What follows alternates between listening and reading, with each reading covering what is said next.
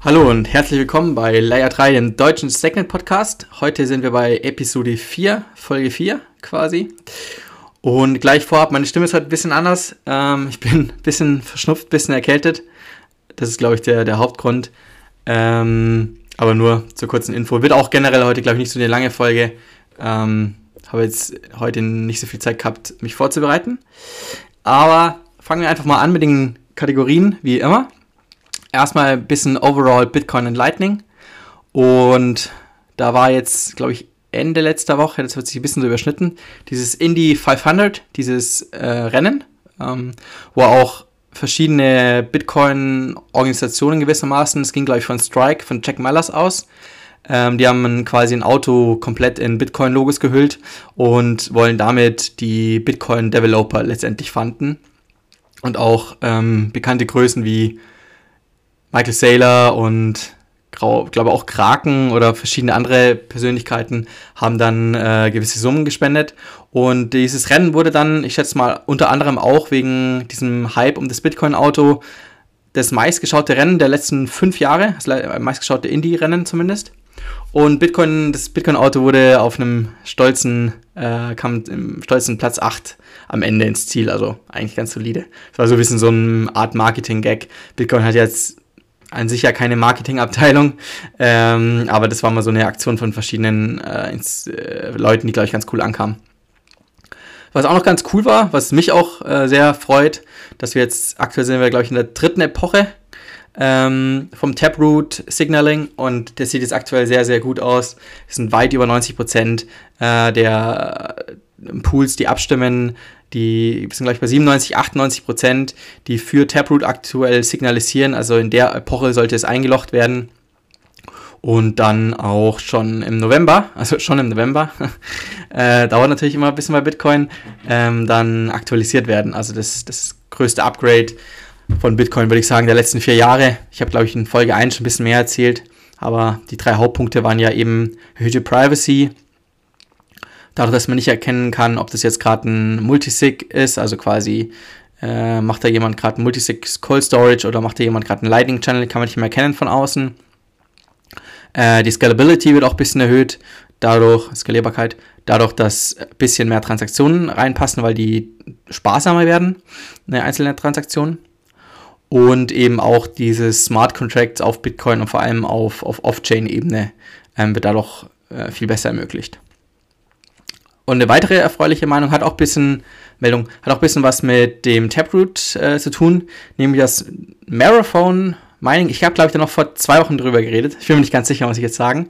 Ähm, die wollen keine Bitcoin-Transaktionen mehr zensieren. Das war vielen, sehr, sehr vielen, also eigentlich fast allen, ein großes Dorn im Auge ähm, weil natürlich Bitcoin das, das Key-Feature ist letztendlich, ähm, dass man es nicht zensieren kann von außen, dass er kein Staat hergehen kann und sagen, ja, okay, irgendwie alle Transaktionen jetzt von USA nach Iran wollen wir aus welchen Gründen auch immer verbieten.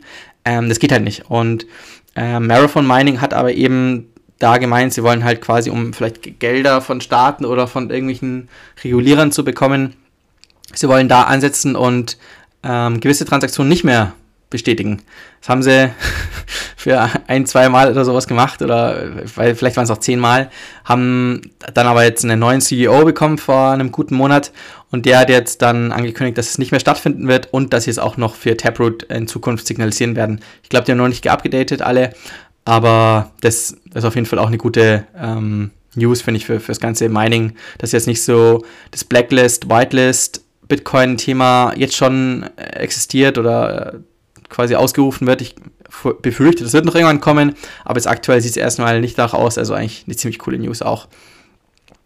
Und wenn ihr ein bisschen auf Krypto-Twitter rumhängt und auch ein paar Bitcoinern folgt, dann werdet ihr es, glaube ich, nicht ignoriert haben können. Die Bitcoin 2021-Konferenz, die aktuell in Miami stattfindet.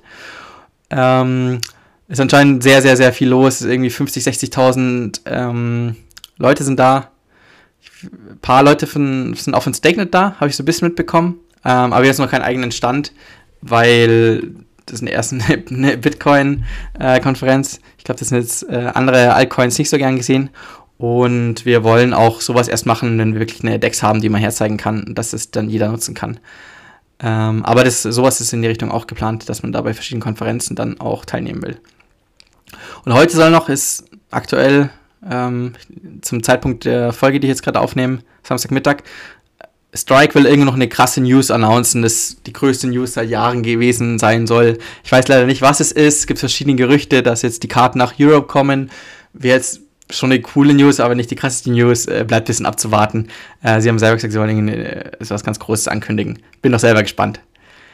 Genau, dann war das jetzt schon Bitcoin Lightning. Ähm, kurzen Überblick, was so passiert ist. Ähm, genau. Dann geht es weiter zu den StakeNet News. Da gab es ja Anfang äh, der Woche, haben wir bekannt gegeben, dass es einen neuen äh, Wallet, Core Wallet Bild gibt. Und wir auch alle beten, ähm, abzudaten, weil es gewissermaßen mandatory ist. Es haben auch schon sehr viele ähm, geupdatet, bei den meisten klappt. Ich habe vorhin ja auch in der Gruppe gelesen, bei paar mit den Rewards dauert es irgendwie. Also bei mir hat es auch ein bisschen gedauert, ähm, aber ich bekomme jetzt seit ein paar Tagen wieder die Rewards für meinen für mein T-Post. Ich mache T-Post aktuell. Ähm, also ein bisschen gedulden, glaube ich.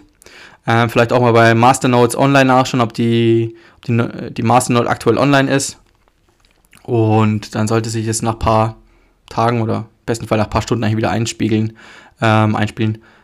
Weiß ich leider nicht allzu viel dazu. Ähm, und die Exchanges sind alle wieder online, soweit ich weiß. Die haben auch alle geupdatet. Das sollte passen.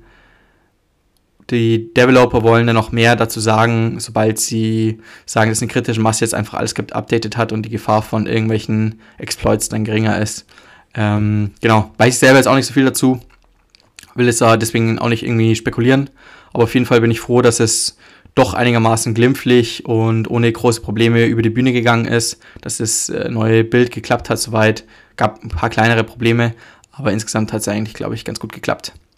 Und eine erfreuliche Überraschung war gestern Abend, weil ich hatte eigentlich mit den Developern noch kurz davor gesprochen, einen Tag davor gesprochen, wie es aussieht. Der gemeint, ja, bisschen schwierig, zieht sich äh, vermutlich nicht die neue UI.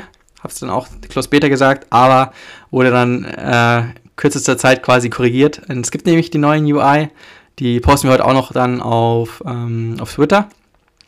Finde ich, sieht echt ganz cool aus. Hat natürlich noch ein paar, paar Kleinigkeiten, die man auf jeden Fall verbessern kann, um es ein bisschen logischer zu machen, ein bisschen besser aufzubauen. Da, da wird zum Beispiel der Platz noch nicht ganz optimal genutzt, aber äh, das Feedback in der Gruppe war ziemlich krass überwältigend gut. Das war für mich auch ziemlich cool, weil es, wie gesagt, so eine kleine Überraschung für mich auch war. Äh, fand ich ziemlich cool. Das, genau. Und auch der ähm, Automarket Maker UI hat auch ein paar Anpassungen nochmal bekommen, ein paar Updates. Das sollte dann jetzt eigentlich auch schon ganz gut klappen. Ähm, genau. Und so persönlich, ähm, ich werde auch relativ bald den letzten Teil von StakeNet Vision äh, ver veröffentlichen, diese Artikelserie, die ich ja vor doch ein paar Wochen schon gestartet hatte. Das wäre jetzt dann der sechste Teil. Und ich hatte mich dann nochmal bedanken bei Marcel, der äh, jetzt vor allem im letzten Teil relativ viel beigetragen hat. Und auch allen anderen Autoren, die immer wieder geholfen haben mit, mit Ideen und, und Formulierungen. Und wie diese echt ziemlich coole Reihe und ich finde auch relativ informative Reihe über dezentrale und zentrale Exchanges, über Lightning und Atomic Swaps, über die das Lightning Network an sich nochmal und über StakeNet Stacks, ähm, über alles Mögliche letztendlich ähm, so ein bisschen so ein Overall Info geben konnten. Ich glaube, das ist ganz cool. Wir haben es auch versucht, es nicht zu technisch zu machen, es nicht zu lang zu machen pro Artikel und genau, da bin ich jetzt auch irgendwie froh, so persönlich, dass ich jetzt da quasi so den, den letzten Teil jetzt dann veröffentlichen kann. Der wurde jetzt gerade noch gecheckt und sollte jetzt eigentlich dann langsam fertig sein. Genau.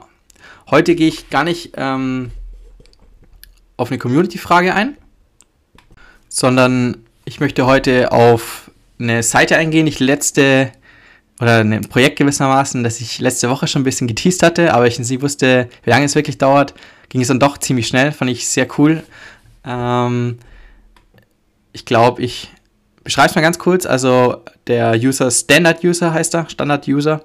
Ähm, im Deutsch, im Deutsch ist auch in der deutschen Telegram-Gruppe. Ein paar von euch werden ihn kennen.